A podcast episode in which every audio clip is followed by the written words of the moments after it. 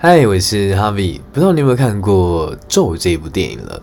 之前它上映的时候，我就觉得，就我是一个不太会会去看恐怖片的人，就不想要花钱来自己被吓这样。然后，反正他最近上 Netflix 啊，也听说在对岸，就有些人看完觉得自己好像真的被下了诅咒，我觉得蛮好笑的。反正我就有点好奇，然后刚好。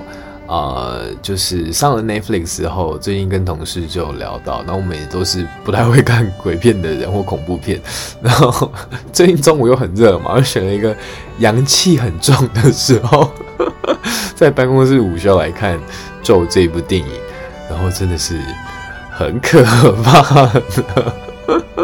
但是我觉得很有趣的点是，呃，因为我一开始。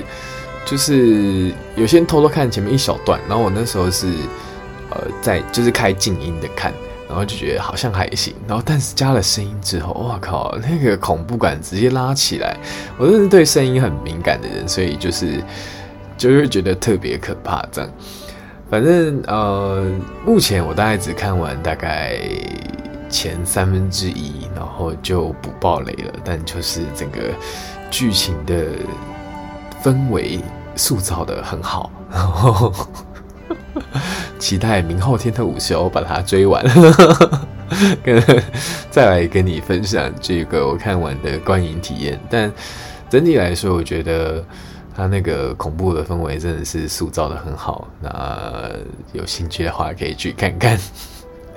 那就先这样啦，晚安。